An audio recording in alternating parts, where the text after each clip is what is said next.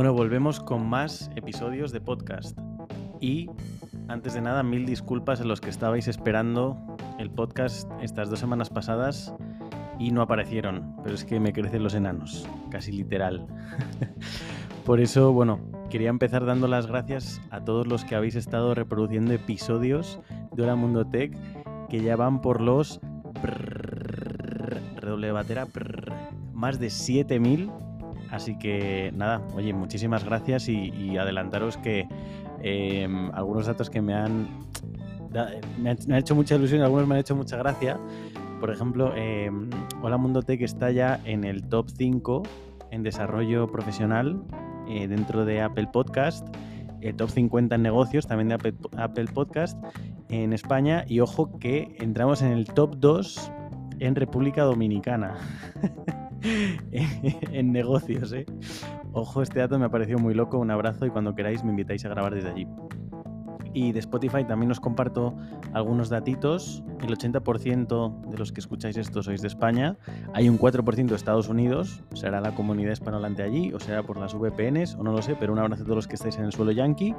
Y eh, casi un 60% escucháis Hola Mundoteca a través de Spotify. Casi un 20% a través de Apple Podcast y otra serie de estadísticas que no voy a decir por aquí porque es un coñazo, que lo tenéis en la newsletter. Y hablando de newsletter, hoy combinamos las dos caras de Hola Mundo Tech, newsletter y podcast. ¿Y por qué digo esto? Bueno, la newsletter se ha convertido en un formato multimillonario y multiusuario, em, utilizando un canal que muchos daban por muerto, que es el email. En España, para que tengáis un poco de orden de magnitud, la newsletter con más suscriptores es la Close Letter que empezó allá por el 2019, yo creo, y consiste en un resumen diario de noticias generales. Em, y bueno, pues en este mismo formato diario y de resumen se encuentra la news eh, de la que vamos a hablar hoy, que es Multiversial.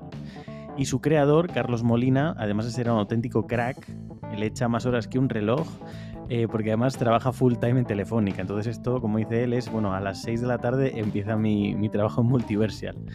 Eh, entonces, bueno, la entrevista de hoy la verdad es que es una, es una pasada, es una masterclass 100% eh, sobre cómo generar ingresos extra.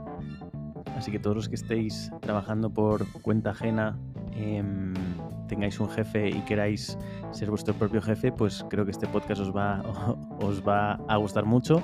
También habla del esfuerzo que le lleva precisamente a mantener una comunidad tan grande. Em, es, top 5 esto ¿eh? en, en, España, o sea, tienes la close letter, para los que la seguís, eh, Suma Positiva es la segunda newsletter con más suscriptores. Luego está la, la de Bonilla, estamos hablando de entre 10-15 mil. Luego Deal Flow y eh, Multiversial, que, está ahí, ahí con, con. Entonces, pues eh, la verdad que todo lo que nos cuenta Carlos es súper interesante. Nos habla también de vías de monetización y de cómo ha evolucionado el producto de Multiversial mucho más allá que una newsletter. Algunos datos que nos compartes que pretende cerrar este año con más de 50.000 euros de facturación. Ojo, porque pocos sueldos en España generan tanto para las horas que él le dedica, eh, que es una persona, es él. Em, y ya está dentro de las, como digo, de las top comunidades en español eh, más seguidas del, del mundo. Así que nada, ya me callo y dentro Carlos.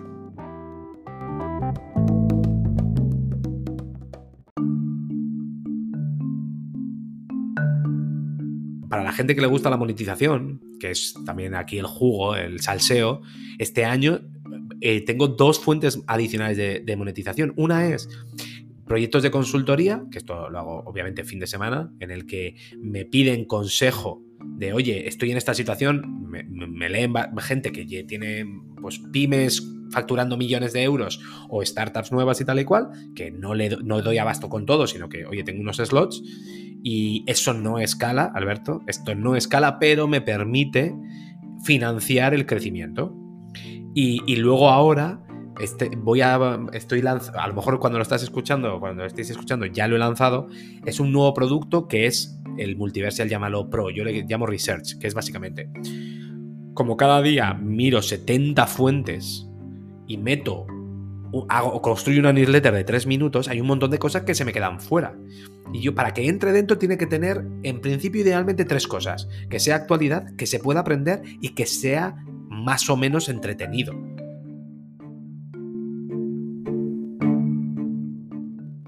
¿Empezamos oficial? Yo tengo guion, ¿eh? Pero, eh, ¿cómo lo, o sea, ah, vale. yo, te, yo te, te, veo normalmente, pero como te veo desde fuera, pues no sé cómo lo preparas dentro. O sea, cosas que tengo de, pues yo qué sé, de la historia, de aprendizajes y tal y cual, tengo. Eh, pero, pero si me guías con, con preguntas, de, genial.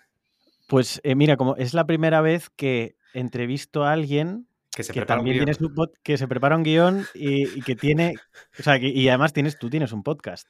Bueno, el podcast que tengo por la mañana es, es son dos minutos. Bueno, eh, eh, esto ya es pregunta que podría ser de. Sí, sí, no hemos, hemos empezado, ¿eh, Carlos? O sea, ya así de. Del tirón, perfecto. Del tirón. Sí, mi podcast es un poco raro porque yo lo que hago es eh, hacer una versión vídeo de la newsletter y entonces con esa versión vídeo lo, lo llevo a Twitter, lo llevo a Instagram, lo llevo a TikTok y con Spotify hago video podcast y me lo convierte a podcast. Entonces son dos minutitos y medio cada día en el que tú eh, repasas, eh, puedes eh, repasar la actualidad de negocios digitales directamente. Vale, vale, perfecto, perfecto. Y ahora entramos a quién eres, Carlos, qué haces aquí, a dónde vas, a de dónde vienes.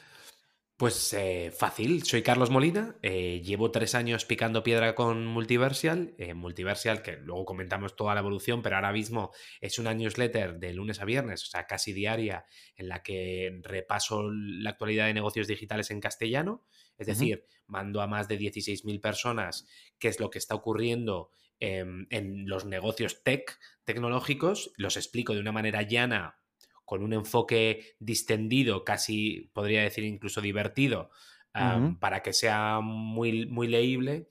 Y, eso es, y eso es un producto sobre el que he ido construyendo negocios que sí monetizan, porque la newsletter en sí es, gratuita y la idea es que siga siendo gratuita. Estoy creciendo doblando usuarios cada seis meses, no sé cuánto me durará eso. Eh, y claro, claro, esto es así, esto es la vida. Y, la verdad que es todo el rato pensando en nuevos productos y en, mejoras tanto a nivel de producto como de engagement, como de monetización y, por, supuesto de adquisición. Genial. ¿Y, empiezas eh, multiversial? ¿Por qué? Pues fíjate, em, Cuento esta anécdota que es, real, aunque no, recuerdo el día exacto. Yo, en la, comunidad de vecinos, tú sabes que, bueno, cuando tienes, de repente tienes un hijo y de repente tu vida social se queda solo en los vecinos de eh, con los que vas al parque, ya sea de la comunidad, de la urbanización o los de al lado, básicamente. Entonces yo les contaba historias sobre, sobre la parte de negocios digitales, sobre lo que estaba pasando, a gente que estaba más o menos interesada. Y, entonces decían, ah, jope, pues, y, entonces me, me, tirabas contándolo 20 minutos, ¿no? Y, y, ahí dije, oye, pero a lo mejor tiene sentido que lo ponga por escrito, que dé, haga como una especie, yo qué sé, de columna y, lo pueda poner mm, abierto a todo el mundo, no solo a mis, a mis vecinos. Obviamente tengo una trayectoria de product manager de 13 años, eh, ingeniero de background, me he formado en negocio con MBA y tal, y eh, pero aquí la clave, eh, Alberto, para que sepas, la clave es comunicar, o sea, es saber comunicar más que el conocimiento, o sea, la importancia está en, la comunicación. Y entonces, justo antes de pandemia, pues en diciembre, enero del 2020, empecé a darle vueltas y monté lo que fue primero una web. Em, que lo que me empujó, ha habido proyectos que me han empujado. Por un lado está eh, yo soy muy fan de Adquire, de podcast. Mm, sí, eh, me encanta. increíble. Y vi que hay otra manera de, presentar los negocios digitales, ¿no? Que se puede, o sea, compas, o sea, ellos son súper apasionados, o sea, lo cuentan increíble, pero te lo hacen divertido y, y, se pueden estar tirando tres horas hablando. Y dije, oye, pues aquí hay una manera de comunicar que no es la típica y que engancha. Luego, obviamente, pues tienes a David Bonilla, que lleva, no sé, 10 años escribiendo todos los domingos en newsletters. Em, y entonces, principalmente eh, dije, oye, pues eh, aquí se puede hablar de este tipo de cosas, puede enganchar. Empecé con web y a los seis meses, eh, cuando ya estuve, fueron mis seis meses de entrenamiento escribiendo, ¿no? Porque al principio escribía que eso no había, no había quien lo leyera. Y luego vi que eso no generaba atracción. Em, porque la gente entraba a leer, pero al día siguiente no entraba. Entonces, la parte de newsletter que la había activado de manera residual, automática, empezaba a generar tracción. Y entonces dije, oye, pues a lo mejor lo que tengo que hacer, el producto tiene que ser la newsletter. Entonces viré de web a newsletter. Y desde entonces, pues he estado mejorando la newsletter, pero ya digamos que ha sido un proyecto de newsletter eh, en sí.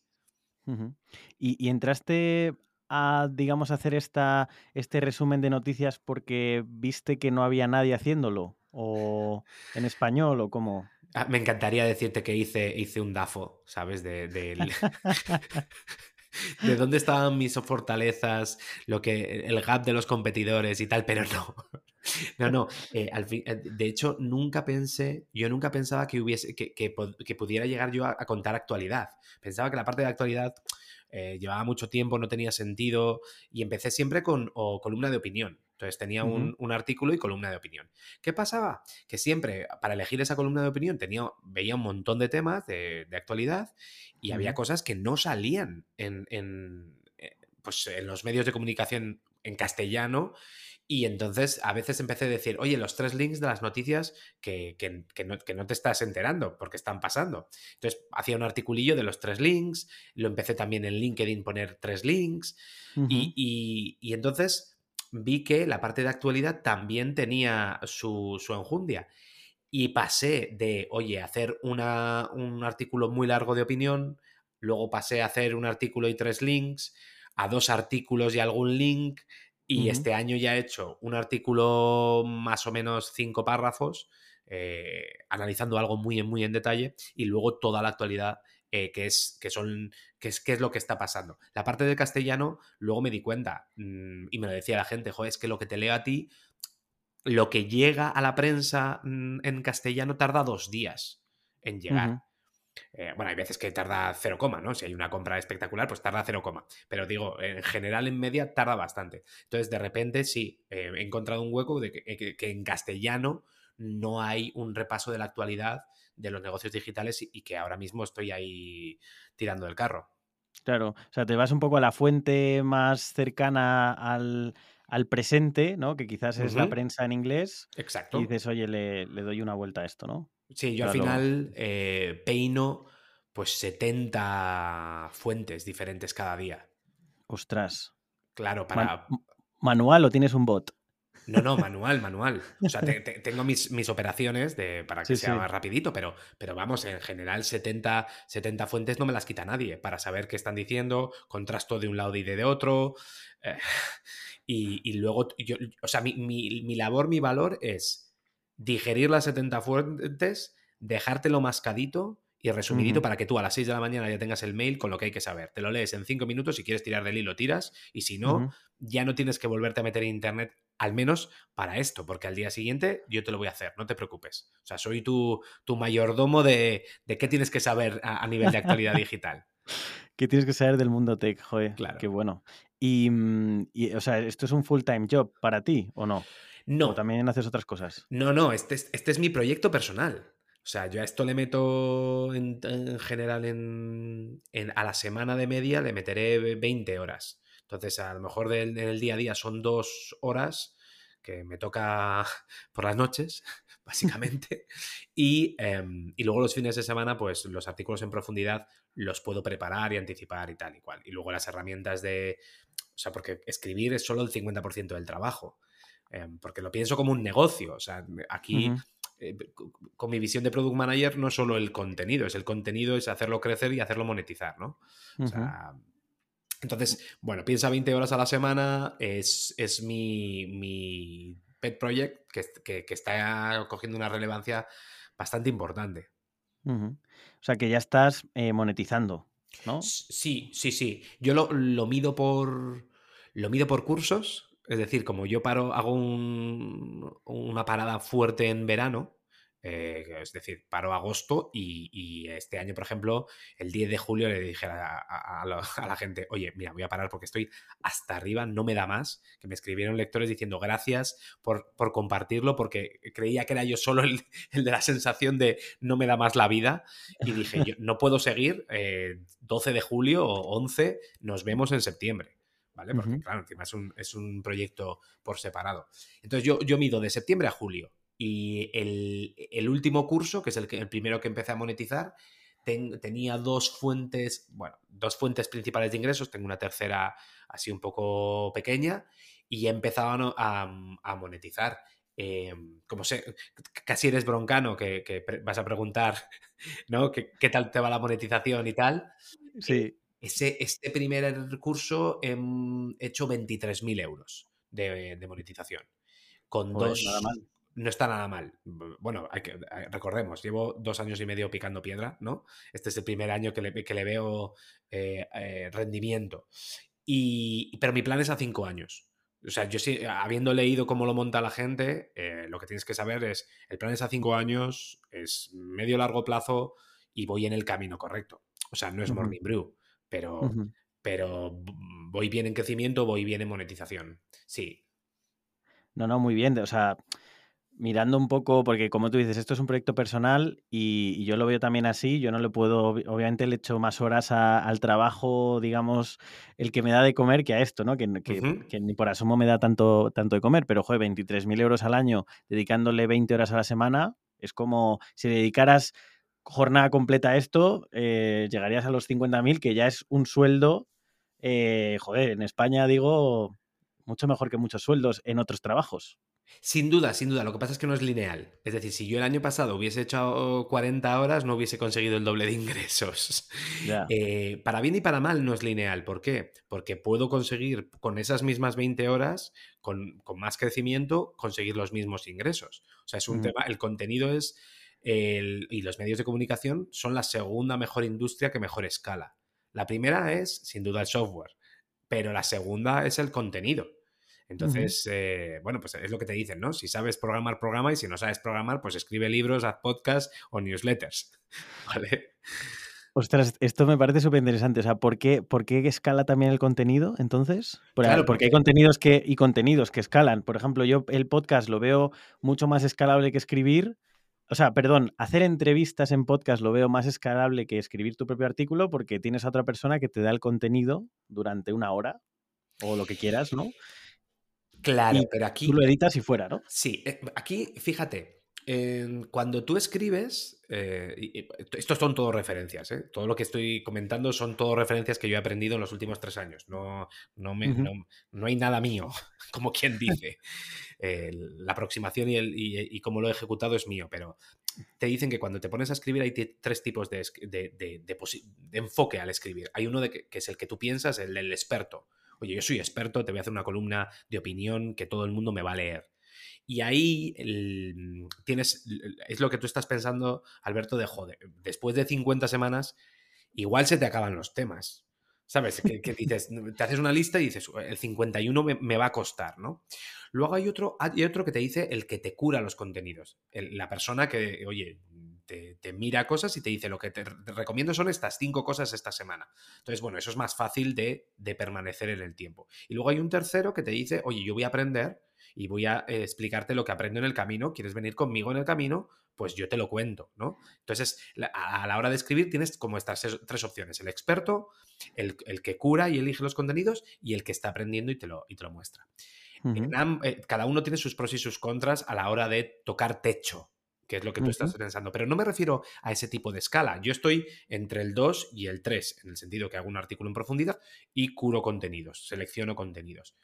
No tengo ese techo porque todo lo hago siempre sobre actualidad. Mientras la industria vaya, pues yo... Mientras la vida siga, ¿no? Exacto. Pues, mm. Tienes newsletters, o sea, claro, tienes newsletters de columnas de opinión de fin de semana que claro, que les ves que luego van variando, que tocan un tema, luego tocan otro, ¿por qué? Pues porque tienen que variar los temas, ¿no? Entonces, en la actualidad a mí no me pasa. El tema es que con las mismas 20 horas, yo al principio tenía 10 usuarios o 10 lectores, luego eh, tuve 1000, luego 2500, luego 5000 y pico, luego 10000, ya voy a ver si termino el año cerca de los 20000, que es mi objetivo. Entonces, la parte de escala que te digo yo no es el techo de que se te acaben los temas. La parte de escala es que yo escribo y, dedico ese mismo 20 horas a la semana a escribir. Y al principio, pues eso, me leían 100 personas. Luego, yo recuerdo que en, noviembre del 2020 conseguí las 1000 primeras. Y luego pasé a 2200, luego 5000, luego 10.000. Y intentaré terminar este año cerca de los, 10, de los 20.000 para, para ese, ratio de, em, de doblar usuarios cada seis meses. Pero mis 20 horas son las mismas. Y llego al doble de, personas cada seis meses. O sea, la escala es, con mi mismo esfuerzo estoy alimentando, informando, actualizando a muchas más personas. Esa, desde ese punto es la escala. Y cuando le pones precio, pues a, yo que sé, a la, parte de negocio que es los patrocinios, pues el precio sube porque llegas a más gente, ¿no? Claro. Pues, entonces, esa es la parte que escala bien en, el contenido. Y el, hecho de que eso es un poco bola de nieve, ¿no? El, cuanto más audiencia tienes, realmente, pues claro, más capacidad de atraer tienes, ¿no? Pero esto, lo, es, esto lo ves porque la gente comparta el contenido o, entiendo que sí, ¿no? Yo estoy, yo estoy ahora en un momento, estoy ahora en un momento que eh, em, me estoy, claro, estoy, yo estoy en la cueva. Es decir, no soy, no, soy Ángel Martín, ¿no? Que, que le paran por la calle, aunque le llamen Diego, como dice él. ¿Tú eres el de la tele? No, ese es otro, ¿no? Pero, o sea, yo estoy en la cueva y no me, doy cuenta de lo que son 16.000 personas. O sea, yo para ponerlo en situación lo pongo en eh, salas de conciertos de música en las que he estado. Entonces digo, empiezo y al principio decía, mira, estarían en todos en Galileo y llenaría Galileo. Galilei en Madrid, ¿no? Luego, pues vas pasando y dices, mira, a la Riviera. A la, la Riviera tardé. a la Riviera. Y claro, ahora ya con 16.000, digo, pues si vinieran todos, claro que no vienen todos ni. Pero para hacerme idea, digo, es el Huizing. Claro. O sea, y luego ya me tengo que ir a Estados Unidos de fútbol, que luego tienes los ratios de apertura, que yo no me puedo quejar, ¿eh? que estoy por encima del 45% de ratio de apertura para una newsletter diaria que es brutal. Eh, entonces, yo lo tangibilizo, lo, tangibilizo así. Sí, sí, sí. Me gusta mucho la analogía con, las salas de música. Yo soy muy, muy fan, muy musical también, pero no, fíjate, no había hecho esa analogía de, vale, yo ahora tal, ¿dónde estoy tocando ahora?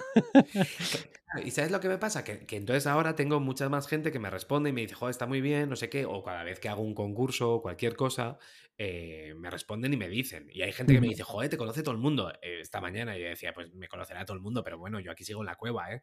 o sea que...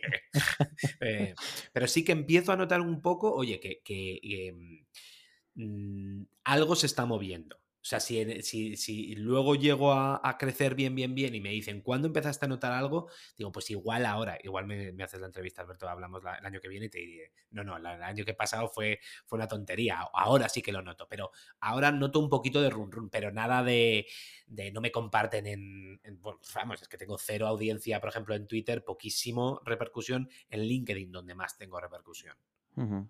Qué bueno. Cuando dices run run, ¿a qué te refieres? ¿De que ves más eh, número de suscriptores diarios? O... Eh, sí, y luego, o sea, hay un quali y un quanti. O sea, el quanti es suscriptores diarios, tasa de apertura, gente que lo, eh, que lo reenvía y tal y cual, y el quali, pues son los comentarios de, jope, esto me ha gustado, no sé qué, oye, qué bien. Por ejemplo, acabo de lanzar hace un mes un programa de mecenazgo, de, oye, mira, esto es gratis, pero si quieres apoyarme, pues mira, me pagas o al mes o al año una cantidad y si es al año, pues yo te regalo mi libro físico y te lo mando a casa, ¿sabes? Y yo pensaba, ¿quién va a pagar por nada? ¿Sabes? ¿Vale? ¿Quién va a pagar por nada? Pues se han apuntado, que es una cantidad pequeñísima, siete. no, en dos semanas. Siete en dos semanas sin haberlo, o sea, lo he puesto en el, en, el, en el footer. Y luego gente de un nivel increíble que yo les he dicho, si quieres apoyar este proyecto que yo estoy haciendo aquí, pues, eh, pues mira, me puedes, puedes hacer de mecenas, yo te pongo en la web y tal. O sea, pagar por nada en España. Y, hay gente que, te, apoya y se siente parte de la comunidad y se siente fan. O sea, que eso es increíble. ¿Y en qué consiste este mecenazgo? O sea, el programa este es una prueba que estoy haciendo de, oye, eh, ¿quieres formar parte del, de, o sea, quieres sentirte mecenas de Multiversial? Eres súper fan, pero no te sale todo gratis y quieres apoyar el proyecto de alguna manera, te gustaría, porque alguno me decía, joder, no, no te puedo comprar nada porque eh, lo que tienes pues no me encaja, el producto de, o sea, el patrocinio, por ejemplo, pues no tengo nada que patrocinar y la parte de formación que luego te cuento, pues no me pilla ahora, pero y entonces dije, pues voy a, voy a montar el mecenazgo y es una cantidad al, al, mes, que no sé si son 5 euros, y, y, al año son 39 para el incentivo el anual, y te regalo mi libro físico que cuesta 19. Que bueno, que te puedes comprar el libro y mucho más barato. y ya hay siete personas que, que, lo, que, lo, han tirado para adelante. Que bueno, que si lo haces en tanto por ciento, siete personas de, de 16.200, pues es, es, muy pequeño, pero que ahí empiezo a ver que sí que hay fans. Sí, sí. Y mm, bueno, cuéntame, como has dicho que le ibas a contar, el tema este de formación, eh, ¿qué es? Sí, yo lo primero que monté, eh, las dos primeras maneras de monetizar eh, que monté fueron la primera, la de patrocinio, de oye, quieres, cada, cada día hay un patrocinador, un hueco que se puede rellenar y entonces si tienes una marca, un proyecto o lo que sea, pues puedes patrocinar la newsletter siempre que encaje con, la temática, ¿no? Un poco, o sea, que, tenga sentido para la audiencia. Y el segundo es... Em, cuando, cuando em, yo, he visto que la actualidad da para aprender muchas cosas. O sea, hay situaciones, desde Twitter ahora con el management de Elon, que puede salir bien y que puede salir mal, por ejemplo, eh, hasta cuando Salesforce compró Slack, em, la, la, caída de pelotón después de la pandemia. Hay situaciones en las que puedes aprender un montón. Entonces, eh, monté un. Aquí, esto lo hago con, otra persona que me ayuda a preparar los casos, pero hacemos casos de MBA, pero en vez de que el caso tenga 15 años, hacemos casos con lo que hay ahora, con las presentaciones analistas, con los reportes eh, trimestrales en bolsa, con todos los, los análisis, a lo mejor de banco de inversión y similares, construimos un caso para, para que se pueda aprender con el caso. Lo dividimos en enunciado y, resolución, es decir, hacemos un caso cada dos semanas, la primera semana lanzamos el enunciado y la segunda la resolución para que la gente piense sobre ello, cómo lo trazaría, cómo lo analizaría. Y el caso, eh, nosotros damos una perspectiva 360. ¿Por qué? Porque te estoy dando una situación de negocio que normalmente viene aparejada con tecnología, producto, captación, financiación entonces ves eh, cinco aspectos del negocio interrelacionados para la toma de decisiones. Yo pensaba que se nos iba, o sea, y, lo hemos lanzado y, ha ido muy bien porque hemos eh, generado, pues, pues de los 22.000 y pico del año pasado, fueron 12.500 de, de la Academy, de la parte de formación, y 10.000 de patrocinios. Pero es que el nivel de la gente que se ha apuntado es muy, muy alto. O sea, es gente que ya ha hecho MBAs y que como le gusta se apunta a esto para seguir en la línea. Yo pensaba que iba a ser un escalón inicial de gente que, quiere aprender y tal. No, ese escalón no está. Es, la gente que no sabe no se apunta a esto porque, no sé, no lo tengo marketeado bien para ese primer escalón. Se apunta a gente muy pro. Eso es, muy curioso eh, lo que aprendes eh, con, una newsletter o un podcast. Eh, a mí me pasa algo parecido también con la audiencia. Eh, yo empecé Hola Mundo Tech porque muchos estudiantes eh, universitarios de último año de máster, cuando iba a mi antigua universidad, la Carlos III, a hablar sobre cómo era trabajar en Amazon, en Alibaba, que era donde trabajaba, eh, me preguntaban, como siempre, las mismas preguntas, ¿no? pero ¿cómo son las entrevistas? Oye, ¿y, cómo es el día a día? Tal, ¿utilizas Excel? Eh, ¿Qué programas usas? Y dije, joder, pues voy a montar Hola Mundo Tech para contar esto, ¿no? Y pensé, bueno, primero voy a hacer un libro. Y dije, bueno, ahora con esto de las newsletter y el podcast, mejor lo hago en formato newsletter y podcast. Y, y, luego miro la audiencia y no, o sea, eh, son los que menos, de hecho, son gente de 18 a 24. Los que más es casi de mi edad, incluso un poquito mayores, ¿no? Que es como, joder, eh, no me esperaba que alguien con más experiencia incluso que yo eh, le pudiera interesar todo este tema. Entonces, eh, como que te sorprende. Al final tienes que, como dice un colega, la vida es de quien ejecuta. O sea, ejecuta y mira a ver lo que pasa y te sorprenderás. bueno, otra, otra referencia, decían, em, el plan no sirve para nada, pero la planificación lo es todo. Entonces, claro, tú dices, no, pues voy a llegar a los, a, los de 18 a 24 y de repente te sale que no, que, que, pero como has analizado, oye, si quisiera ir a, a, la gente mayor, podría hacer esto, esto y esto, de repente puedes ir probando cosas. Sí, mm. sí, o sea, lo que descubre, o sea, un, un año de análisis es equivalente a tres días de ejecución. Pero así. Sí, sí, sí. Eso pues, entonces, totalmente te digo, analiza dos semanas y ejecuta. Y entonces eh, te haces el benchmark, cómo lo voy a lanzar, no sé qué, tal cual, dos semanas. Y, y, lanza cositas, porque ahora se pueden lanzar cosas sin, sin, vamos, sin inversión ni nada. Sí, sí, tienes, eh, bueno, Substack para newsletters, tienes Gumroad, que Sí. alguna vez he comprado algo ahí para trastear y, y es que realmente con un vídeo que hagas, digo a nivel de este mundo de los creadores de contenido, que para mí es un mundo, yo llevo un año con esto, es un mundo totalmente nuevo, pero realmente lo puedes crear, como tú dices, la, la barrera de entrada es muy baja. Es muy baja. Tienes Mm. Ghost, que yo utilizo la Academy con Ghost, que es una herramienta, es como WordPress, pero, pero montado solo, o sea, eh, sin 8000 opciones, solo el ABC de las opciones para que quede bien, sin estridencias y que puedas cobrar, enlazado con Stripe, facilito. eh, y, yo lo he utilizado en vez de Gumroad. Y en vez de Gumroad, también me voy directamente a Stripe, que tiene mm, situaciones de, oye, generas un link para que te paguen. Y es y ni página web ni nada, es un link que tú lo mandas y te, o sea, tiene unos productos increíbles. Pero- y al principio es empezar, eh, darte de cabezazos contra el muro, seguir dándote durante meses y luego empiezas a ver cosas que tienen, ah, pues esto tiene sentido, esto no, esto lo quito, eh, esto no tiene sentido para mí, me canso, no aguanto hacer durante dos meses esto, tengo que darle una vuelta para que tenga sentido para mí, que esa es otra. ¿eh? Esa es otra. Em, y volviendo al- a lo de Academy, de los, de los casos, que me parece súper interesante, de hecho, em, lo- me, me apuntaré para, para aprender. Eh, o sea, ¿cómo es el formato de Academy? ¿Es, es, un- es en vídeo todo o es eh, mandas un PDF, te lo lees y luego se debate? Fíjate, o- eh, el, el enunciado y, y la resolución tiene tres, eh, lo puedes eh, consumir de tres maneras. Tienes artículo, tienes eh, presentación de diapositivas y tienes El, el artículo y la presentación de diap- diapositivas están, eh, vamos, la puedes, están mezcladas y el audio siempre nos vamos un poco más allá. O sea, en el audio salen, salen anécdotas, ejemplos y tal, que a lo mejor en el, en el, en el escrito no, no, no salen. También te digo que, que son situaciones diferentes. A lo mejor estás corriendo y te escuchas el audio, mientras que, oye, lo lees y te lo lees en, en 10 minutos enfocado, te lees el, el enunciado. Y luego tú puedes, nosotros damos la opción de que me envíe, o sea, lo que no queremos en este mundo de inmediatez y de, y de que no tienes tiempo para nada es, eh, oye, sube un, un comentario y comenta el de un compañero y no sé qué. Esto es, esto es para que tú aprendas. No, no intentamos hacer networking. Entonces, si quieres, las- la resolución nos la mandas a nosotros antes de, de que la publiquemos y te damos feedback. Que no nos la quieres mandar y te la quieres guardar porque te da vergüenza o porque te la has hecho en la cabeza o has hecho cuatro garabatos en un folio y luego comparas con la resolución oficial. Perfecto.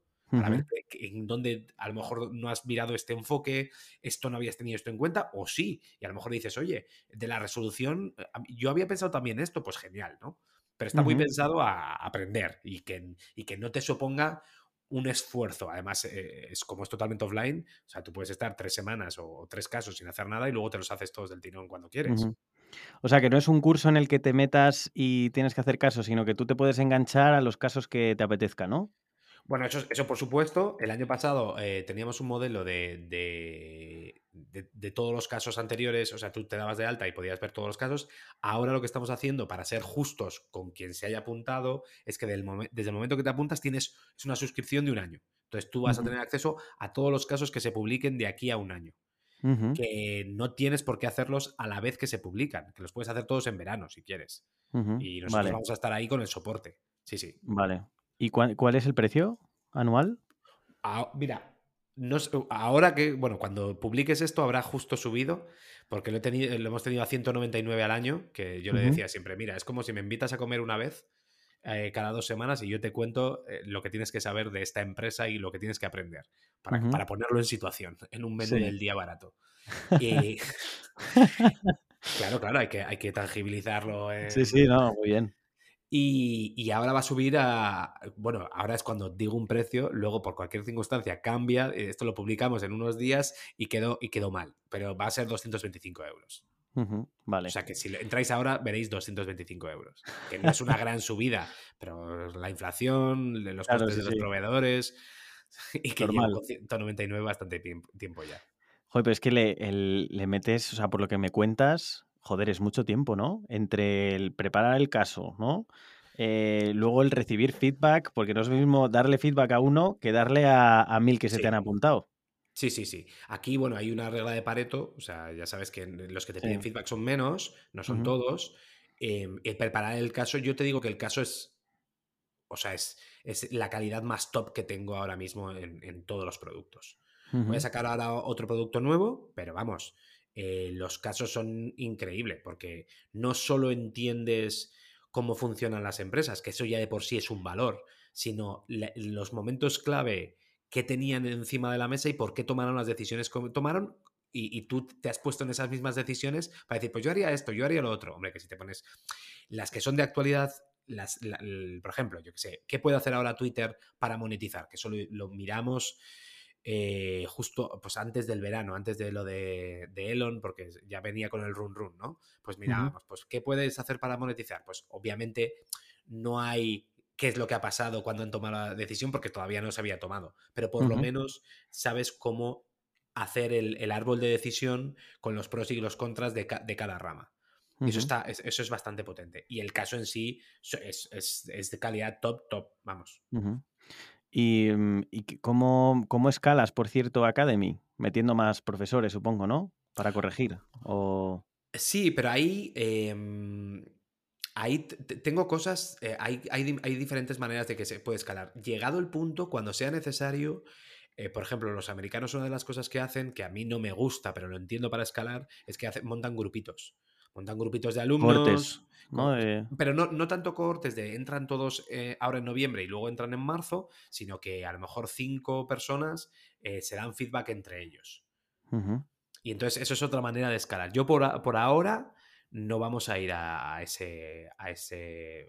Igual dentro de dos años sí. Pero también hay hay sesiones, probamos sesiones en directo el año pasado, pero claro, eh, a las 7 de la tarde un jueves, pues no se te, se te conecta el 2% y, se queda un poco descafeinado. Cuando seamos, mm, cuando haya gente suficiente, volveremos con las sesiones en directo que creo que son muy potentes. ¿Conoces Maven? Oh, me suena. Ese, es una empresa mm, eh, americana. Ella fue fundadora de, eh, uno de los fundadores fue el que montó, si no estoy equivocado, Udemy o Coursera o algo así. Uno de estas. Em, y ellos son, son es modalidad cohortes. Cada X tiempo entra gente y es un poco mix de lo que estás contando con un eh, Fiverr o Upwork de la vida, ¿no? O sea, que tienes gente experta que vende conocimiento o como un Gumroad, ¿no? Algo así. Claro. Eh, pero em, que para escalar utilizan el tema este de los cortes y que se van dando feedback también. Me pareció muy interesante. Acaban de levantar pasta. Mm. Claro, a la, hora de escalar tú piensas que eh, mi filosofía es un poquito rarita aquí, porque mm, yo ya he jugado a, la parte de montar una startup, intentar eh, levantar pasta y tal, hice un videojuego, o sea, hacíamos videojuegos que se sincronizaban con la tele. O sea, era como, eh, eh, era como el Fantasy Manager, la Liga Fantástica marca de siempre, ¿no? En vez de tomar las decisiones el viernes y el lunes, depende de los resultados de la liga, pues tienes más puntos o no, lo hacías en directo y podías cambiar jugadores mientras veías el partido. Entonces, era, tú eras el entrenador del Madrid o del Barça y elegías qué cuatro jugadores de los once eran claves en cada momento. Y que robaban un balón tu jugador clave, tenías puntos. Que metía gol, tenías puntos. Que hacía una falta, te quitaban puntos. Eso, eso lo monté en 2013-2014 y se lo presenté, fíjate, a la NBA. Me pidieron eh, una licencia para. Porque dicen, no tengo este tipo de juego, me interesa, te la quiero dar a ti. Me pidieron 50.000 euros y yo no fui capaz a, de levantar pasta para, para acometer esto. O sea, no encontré manera, eh, porque yo era el o sea, yo, yo, tenía mentalidad de product manager, yo construía y, y, luego empecé a monetizarlo. Em, y, y, ni tuve yo el dinero, obviamente, para, para lanzarme. Y, siempre se me quedó ahí, eh, de me cago. Y entonces ahora lo que he hecho es, esto, el, el término en inglés es solopreneur, que es buscarme una cosa que pueda escalar, pero que no necesite gente y que una buena metida de Carlos brilla. Porque el Product Manager, si tú metes 10 horas o metes 12, el resultado no se nota. O sea, es un diseñador y necesitas un desarrollador para que pasen las cosas. Esto que llaman también bootstrapping, ¿no? Claro, bootstrapping, a tope. Mm. Exacto. Pero bueno, o sea, es bootstrapping desde el punto de vista que no levanto pasta, que es, oye, con mis propios medios, y eh, solopreneur porque, porque estoy solo. y, la idea es seguir solo. O sea, yo aquí, o sea, quiero... creo que, bueno, y además tal y como están los despidos ahora, creo que mm, crecer rápido solo porque eh, va bien la economía y tal, o sea, tienes que saber si quieres crecer o no. Y yo la ambición que no voy a llegar en los próximos tres años es, es financieramente no tener problemas, pero trabajar menos. Claro. Y eso, eso llegará dentro de tres, cuatro años. Pero es, es montarme ese plan B. Ese plan B, sí, sí. O sea, tú quieres llegar al 4-hour week famoso, ¿no? El, bueno, for day, ¿no? Si, si es for hour week, también. Bueno, eh, creo que el libro es for hour week, ¿no? Cuatro horas a la semana, ¿no? Bueno, es que ahora están probando la jornada El de Tim Ferris. Sí, yo, hablo del libro de Tim Ferris este que dice con cuatro horas a la semana, ¿no? Bueno, con cuatro horas a la semana no llego, pero con... He hecho los cálculos, ¿eh? con 15 a la semana puedo llegar. Joder, pues está muy bien. Desde luego, es, una, es, un, es un, el mejor objetivo que te puedes marcar. Claro, eh, es que claro, luego, o sea, yo la primera vez que fui a Silicon Valley y cuando lo ves de cerca se te cae un poco el mito, porque yo me acuerdo que vi una, eh, no se llama YouNoodle o una de estas de, eventos y estaban en un, y esto lo digo para que, porque o sea, la magia ya nos la venden, pero luego hay que ver también la realidad, ¿no? Y estaban en un bajo sin ventanas, 50 personas, eh, bajo sin ventanas, ¿eh? La oficina era un bajo sin ventanas. No había nadie más de 28 años, estaban los fundadores, nadie más de 28 años. Todos ahí a muerte, que salían a las mil. Em, luego me decían muchas veces que, eh, que las chicas cuando se casaban y tenían hijos ya solo había un, o sea, que a lo mejor habían ido, yo que sé, a Harvard, MBA de Harvard, y bueno, pues se dedicaban a, luego a, cuidar a los hijos y dejaban la carrera profesional. Y yo decía, se me está cayendo un mito. Obviamente que serán casos que no a lo mejor no es la media y tal. Pero lo que vi en Silicon Valley, jope, no es. Mm, no es lo que tenía yo en la cabeza. Ya. Sí, sí. Es como cuando lo pides por AliExpress y cuando te llega, ¿no? Exacto, exacto, exacto. Entonces, eh, yo dándole vueltas después de, ya te digo, después de intentar hacer un producto que creo que era chulo, innovador y no conseguir levantar pasta y tal y cual, que yo lo entiendo además, ¿eh? porque todavía no tenía, no, había demostrado que metías un euro y salen dos, ¿eh? que es lo que hay que demostrar para levantar pasta. Y como eso no lo había demostrado, pues es imposible levantar pasta. O sea, ese, ese error mío principalmente. Em, pues dije, esto quiero que que si yo le meto más tiempo, brille más, quiero que escale y, creo que, quiero que me dé tiempo para otras cosas. Y entonces eh, estoy, estoy haciéndolo de esa manera, estoy montando con esa filosofía. Que no voy a llegar, ¿eh? O sea, llegaré cuando llegue, pero ahora estoy currando como una bestia. claro, claro, tus 20 horas de aquí más tu, curro, ¿a qué te dedicas? Yo soy eh, product manager, o sea, en, Telefónica. Es, eh, lanzo o, llevo, el último rol, pues llevo cinco años en innovación en Telefónica, creando productos eh, que, sean nuevos negocios para Telefónica. Vale. O sea, por ejemplo, algún. ¿Se puede.? Mira, sí, en 2016 nosotros lanzamos una herramienta de inteligencia artificial para e-commerce basado en los datos eh, anónimos y agregados de toda la gente que era usuaria de, de Movistar o de Telefónica para mejorar la experiencia de uso en el e-commerce. Y estuvimos haciendo, por ejemplo, un piloto con PC Componentes, que por aquellas entonces PC Componentes hacía la selección de productos a mano con, gente que decía que portátil tenía que ir ahí. Y entonces nosotros le hicimos con esta solución, pues le doblamos el CTR y el, tamaño del carrito no, pero la conversión al final, eh, como el CTR era el doble, pues tenían doble de conversión y bastante bien. Y luego nosotros ya no pudimos escalar, industrializar y a partir de ahí vieron las capacidades y se, fueron a Adobe. Pero bueno, entonces, eh, y, eso, y eso nosotros no pudimos escalarlo y luego pasamos más a la parte de, publicidad y desde 2018 que salió GDPR, pues hemos creado, por ejemplo, la primera solución GDPR Compliance en la que no hay datos personales y puedes segmentar. De nuevo, con datos totalmente anónimos y agrupados, nosotros tenemos un producto de publicidad para hacer segmentación de campañas y sin utilizar cookies. Y eso lo hemos estado haciendo desde 2018, creciendo en ingresos hasta este año.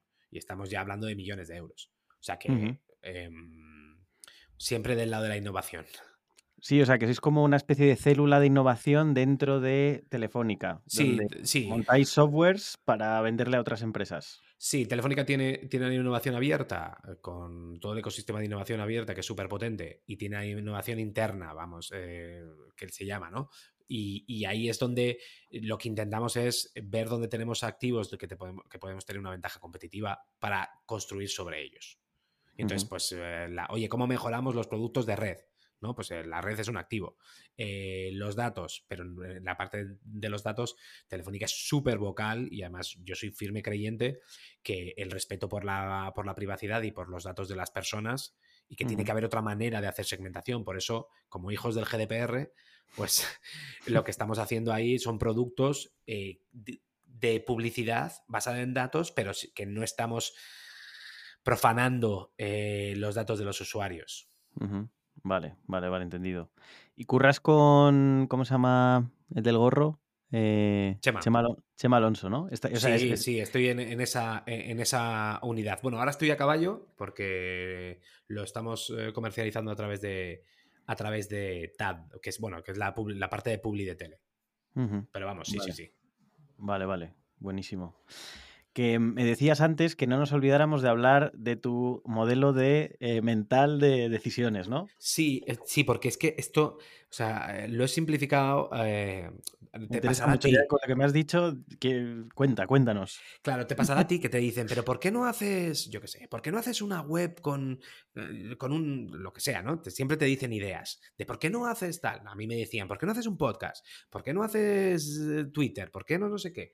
Entonces, al final yo lo que tengo eh, es una pirámide o un funnel, como lo quieras dibujar, en el que eh, tengo tres objetivos. Hay un objetivo de captación, un objetivo de engagement o de producto o de fidelización y hay un objetivo de monetización. Entonces, cada vez que yo tengo una idea feliz o me dicen una idea feliz para poder explicar por qué sí o por qué no, lo paso por este prisma y le digo, pero, pero, pero el, podcast, ¿el podcast para qué? No, porque es súper chulo. Y digo, no, sí, súper chulo también es la newsletter. Quiero decir, eh, eh, ¿me va a mejorar el engagement de la gente que ya tengo? Sí. ¿Suficiente para que me ponga a construirlo solo? Eh, seguramente no. Entonces, hasta que no he visto cómo puedo hacer del podcast una herramienta de captación, entonces me lo subo a captación, no me he metido con ello. Entonces, yo tengo prioridades en, la parte de captación, prioridades en engagement y prioridades en, monetización. Pero lo que no puede ser es que yo hago algo sin tener claro si que sea para una de estas tres con un objetivo concreto. Vale, o sea, tiene que eh, dar la tecla con alguna de estas tres áreas. Sin duda, sin duda. No, no, o sea, puedo probar algo por probar. No es que tenga que dar la tecla con las tres, ¿no? No. esto me va a generar mucho engagement, mucha captación, mucha monetización. Y de, normalmente solo de una. Es solo de una. Por ejemplo, eh, monté un programa de referidos que, como migré a Substack, antes estaba con WordPress con Mailer Lite eh, y, con Sparloop toma tres palabras, pero el que esté apuesto, pues ya te he dado el, hilo, pero vamos. Entonces monté un programa de referidos para decir, oye, si me traes tres personas, te regalo el libro, si me traes eh, cinco o seis, te regalo la taza, diez la, el cuaderno, quince la sudadera, la mochila, tal. Eso funcionó muy, muy, muy, muy bien. Eso, y claramente es un gasto mío. O sea, yo me voy a gastar en, comprar todas esas cosas para que la gente traiga gente. Pues el programa de referidos es solo captación. Luego hay que, puedes decir, pero vamos a medir qué tal es la gente que te ha entrado por ese programa, si sigue abriendo la newsletter como abrían el resto. Vale, sí. Pero el objetivo es, es solo captación. Cuando monté antes una versión semanal de la newsletter, era porque mucha gente que se daba de baja decía, jope, es que me abrumas con un mail al día. Y entonces, ¿qué hice? Montar una versión semanal, que ahora con Substack no la puedo hacer, y luego en el mail al, fondo decía, oye, las cinco últimas newsletters son estas. Que un día, ¿por qué te digo esto? Para que tengas cero presión. Que un día no, no puedes leerla, borra mi correo sin contemplaciones, borra mi correo porque mañana te voy a mandar el link de ayer por si acaso no lo leíste. No te preocupes. Entonces, ese es de engagement. Ese es de, oye, eh, mejora la experiencia de uso. Y luego la de monetización, pues desde que sea una suscripción mensual o anual, o el producto de Academy, eso ya es un poco más ad hoc. Pero todo lo que, lo que decido tiene que estar en una de estas tres, eh, atacar uno de estos tres objetivos. Me, gusta, me gusta mucho el, el, planteamiento y es como muy sencillo, ¿no? Al final, engagement, captación y monetización cortita y al pie. Que parece, que parece, o sea, que es que parece absurdo de lo simple que es, pero es que hay veces que, y además gente con, gente que, que dices, eh, que te parece que te va a dar la idea del siglo y, entonces te dice, he pensado que puedes hacer esto. Y digo, pero ¿esto para qué? Entonces mm. ahí se quedan clavados. No, bueno, tal. ¿Por qué? Porque cuando tú ya has ejecutado 27 veces, ya sabes que 26 no pasa. Esto es lo mítico de dices, ¿sabes lo que pasa cuando montas una web? cuando montas una web y la lanzas en internet, ¿sabes lo que pasa? Y te dicen, ¿qué? digo, nada. No pasa nada. Pues cuando lanzas 27 cosas, normalmente las 26 primeras no pasa nada. O sea, entonces hay que saber ah, cuál es el objetivo. Oye, ¿cómo ves el, futuro de la newsletter? Em, porque yo, yo, eh, por lo que he visto, la, primera newsletter que he visto, o este concepto, eh, fue en el COVID y fue con, eh, em, con la close letter, ¿no? Alguien que, De que, de repente me manda cinco noticias. Bueno, fue un poquito antes, antes de la closete, pero vamos, 2019, algo así. Digo, joder, qué bien que alguien me cura contenidos, ¿no? y, puedo leerlo. Y yo tengo la impresión que, claro, la gente durante el COVID ha pasado más tiempo en casa, solo, lo que sea, y, ha habido un boom tremendo de, todo este tema. ¿Cómo lo veo, no? Sí. Bueno, Charo es Charo de Close Letter es, es, brutal porque lleva cinco años. ¿eh? Charo tiene más de 30.000 personas en la newsletter y, Charo es la referencia de actualidad de lunes a viernes. Ella hace actualidad genérica basada en España. Lo mío eh, es actualidad de negocios digitales eh, basada en Estados Unidos y tal. Es, ahora mi referencia ahí en el día a día. Em, yo creo que ha habido un boom de gente que se ha puesto a hacerlo.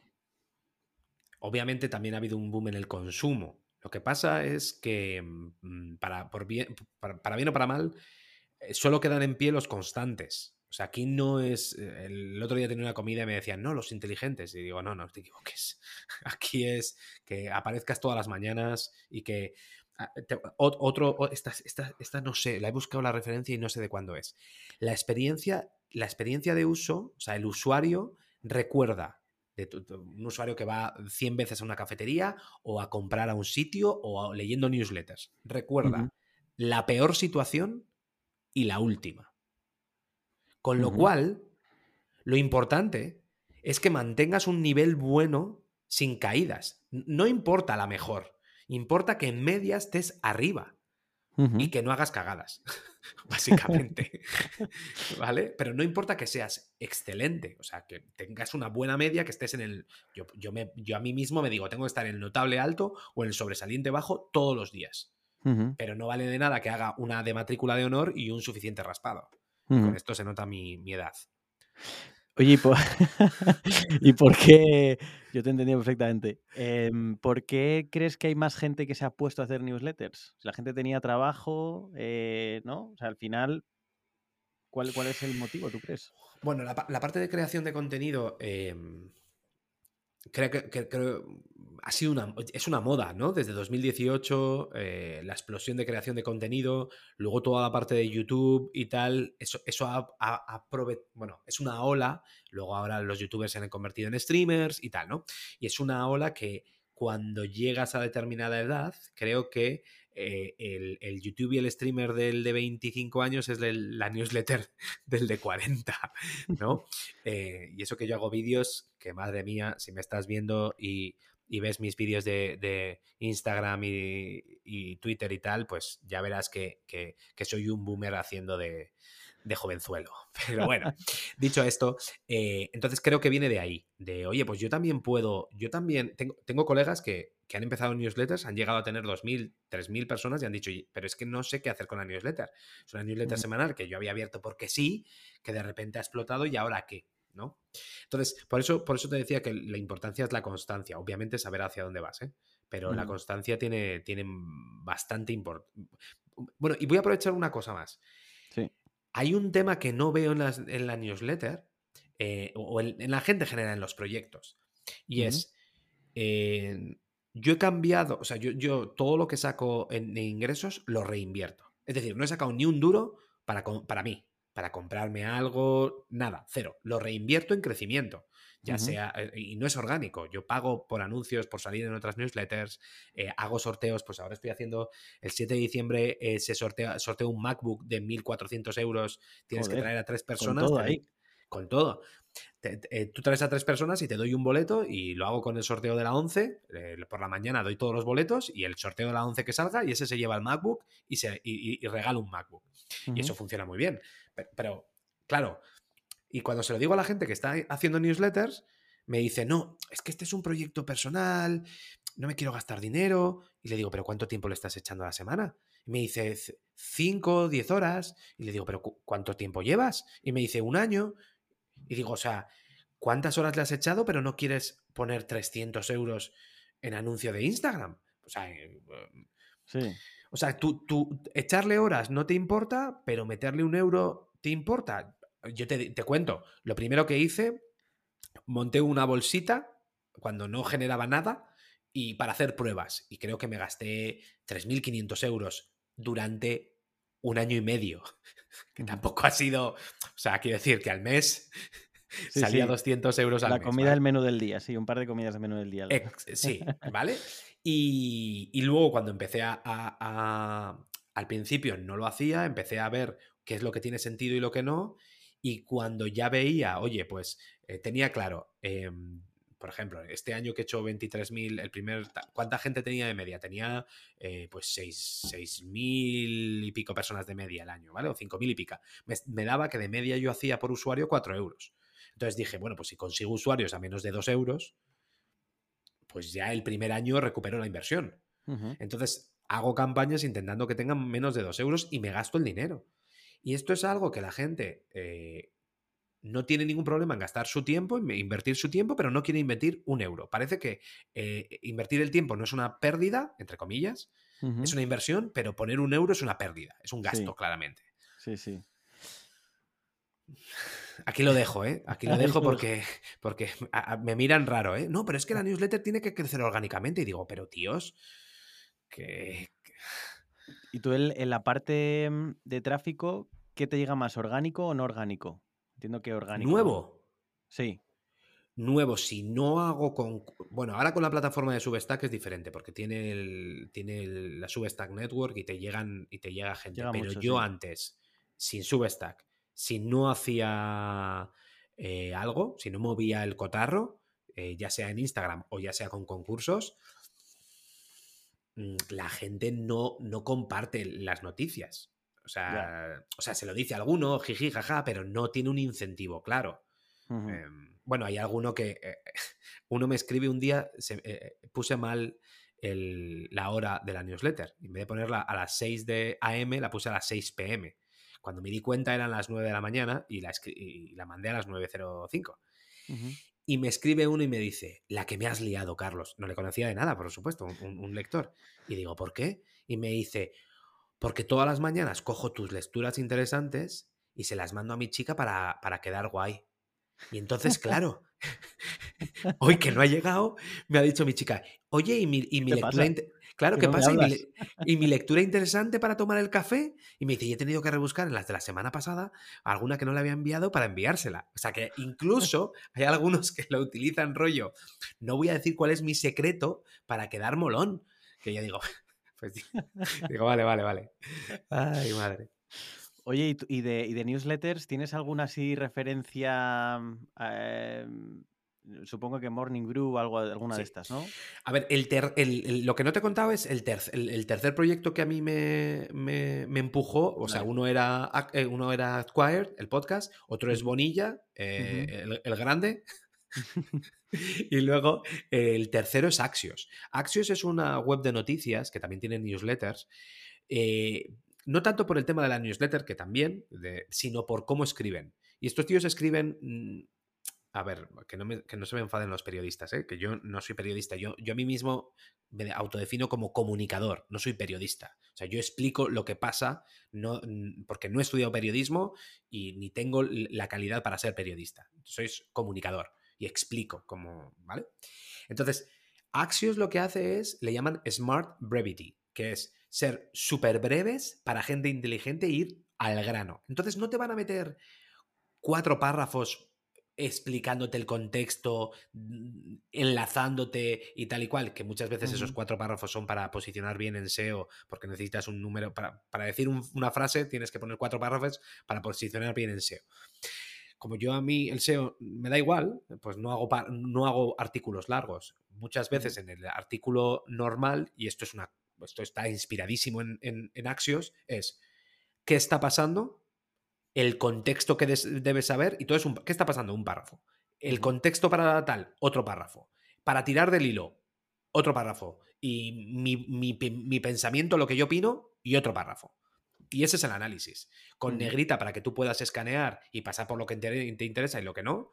Entonces, eh, y eso es como lo, enfoco y, es, y, es, y está teniendo mucho más éxito. Entonces, Axios es mi referente, que además ahora lo, han vendido por 600 millones de dólares.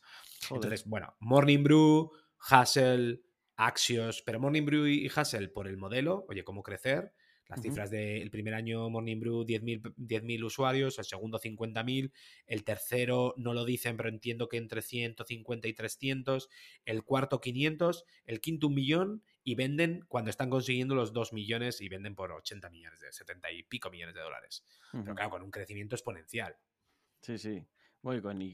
y, mucha gente. El, me escuché este verano precisamente una entrevista que le hacen a uno de los fundadores. Eh, bueno, tenían una red de embajadores de estudiantes de universidades, que es donde empezaron, eh, buscando noticias. Sí, sí, sí, sí, sí, sí, sí, Ellos, y escribiendo. Oye, necesitamos copies. Pasan de 10.000 a 50.000 en, en el primero y en el segundo año, que es, que es eh, increíble. Entonces, mm. bueno, ahí hacen bastante growth hacking. Sí, sí, sí. Sí, sí. Muy cracks, muy cracks. Pues, eh, oye, Carlos, no sé. Mm, a mí, yo siempre eh, tengo, tengo una serie de preguntas que hago. que una es, bueno, y, creo que ya las has contestado, ¿no? Recomendaciones que tengas o cosas de, con las que aprendas. Acquire. Acquired, ¿no? Pero, este pero ya está, o sea, ese podcast de, la A a la Z, eh, brutal. Sí, o sea, no quiero decir más para que no, para que no baje el nivel. Vale, vale. Perfecto. y luego, eh, dado que, eres, eh, has hecho referencia a salas de música, eh, ¿qué, es, ¿qué, es, lo que te mola? ¿Qué, música escuchas? Bueno, yo he pasado el, túnel de tener hijos, es decir, desde que, desde que tienes hijos hasta que el primer hijo, hasta que el último pasa de los cuatro años, de, repente mm, pasas como zombie por la vida, por lo menos yo, y dices, oye, ¿quién ha ganado la liga? ¿Qué discos han sacado? Eh, ¿Sabes? O sea, a mí fueron seis años en el túnel. Entonces, yo, grupos favoritos, eh, pues me quedé en Arcade Fire, por ejemplo, ¿vale? Eh, este es mi grupo favorito, sobre todo en los tres primeros discos, ¿no? Y luego, pues obviamente el indie, voy a mucho festival indie. Mucho, mucho. Pues si, me quiero tirar, si quiero parecer guay, te digo eh, Crepúsculo, ¿no? Y los punsetes. Y si quiero parecer comercial, pues te digo La Habitación Roja, que me ha molado siempre, o Lori Meyers, ¿no? Buenísimo. Ya sabes que siempre el primer disco mola más. O sea, siempre, hay que decirlo así. Sí, las segundas partes normalmente, menos con el padrino, nunca fueron buenas. Claro, o, estos molaban mucho más en la maqueta para hacerte el guay. y, mm, si, te encontraras con el Carlos Molina del pasado, que acababa de salir de, estudiar, ¿qué, estudiaste tú? Yo Teleco. Teleco. Eh, ¿qué, le dirías? se va a eh, claro, eh, fíjate, eh, esto, me, esto me lo han hecho. Ahora, te, o sea, te, voy a dar una anécdota que, me viene con esta pregunta y es. Cuando yo tenía 22 años me preguntaron, ¿qué, sería tu trabajo ideal? Y yo no tenía ni idea. Y le dije, bueno, pues yo qué sé, pues lo que dicen, decimos todos, montar una empresa de videojuegos, ¿no? Luego, 13 años después, la monté y me dijo, mira lo que me dijiste. Y yo no me acordaba de lo que me había dicho. Pero bueno, entonces, ¿qué le diría al Carlos de 23 años? Em, bueno, yo lo que le diría es que aprendiera rápido a... Eh, esto es lo que... Esto, me lo han dicho también, ¿eh? no te creas que es, una resolución mía de la vida filosófica. Que lo, que mola es el... O sea, lo importante es el camino, no la meta.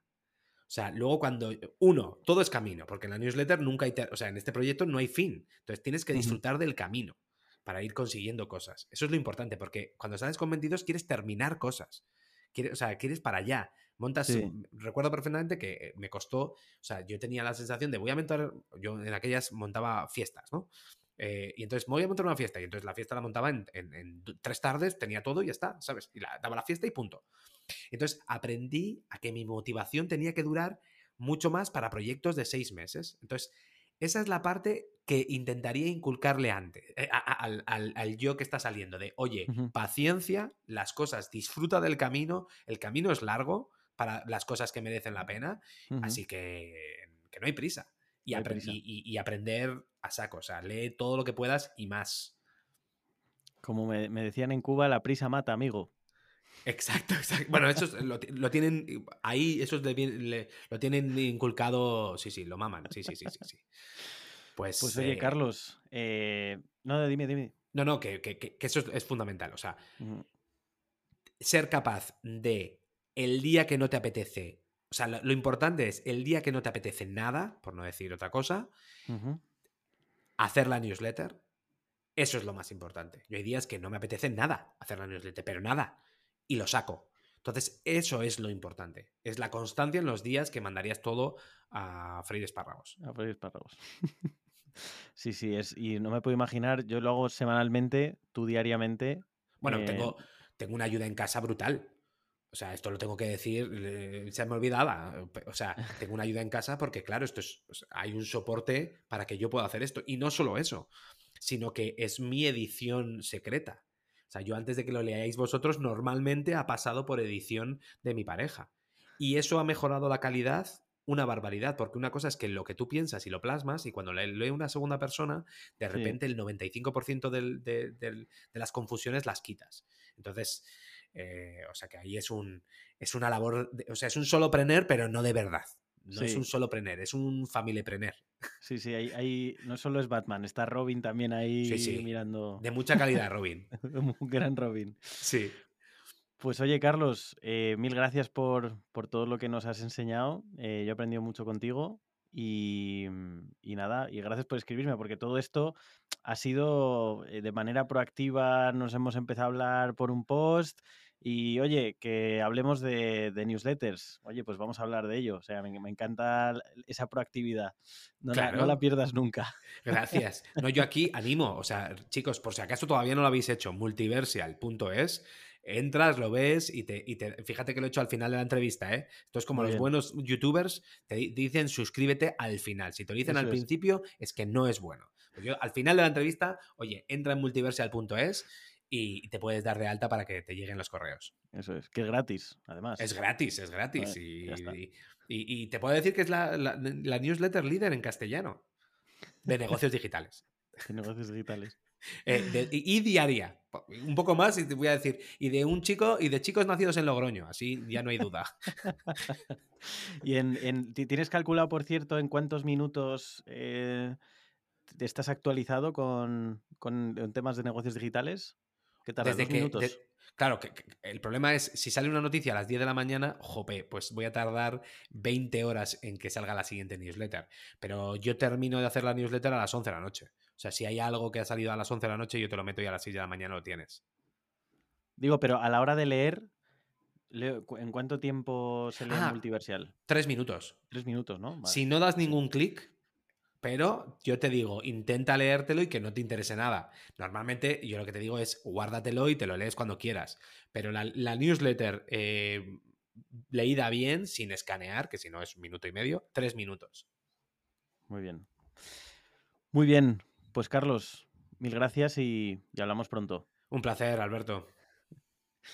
Bueno, parece que lo hemos... Parece que se ha grabado todo, ¿no? Vale, sí, sí, sí. Yo creo que sí, espera.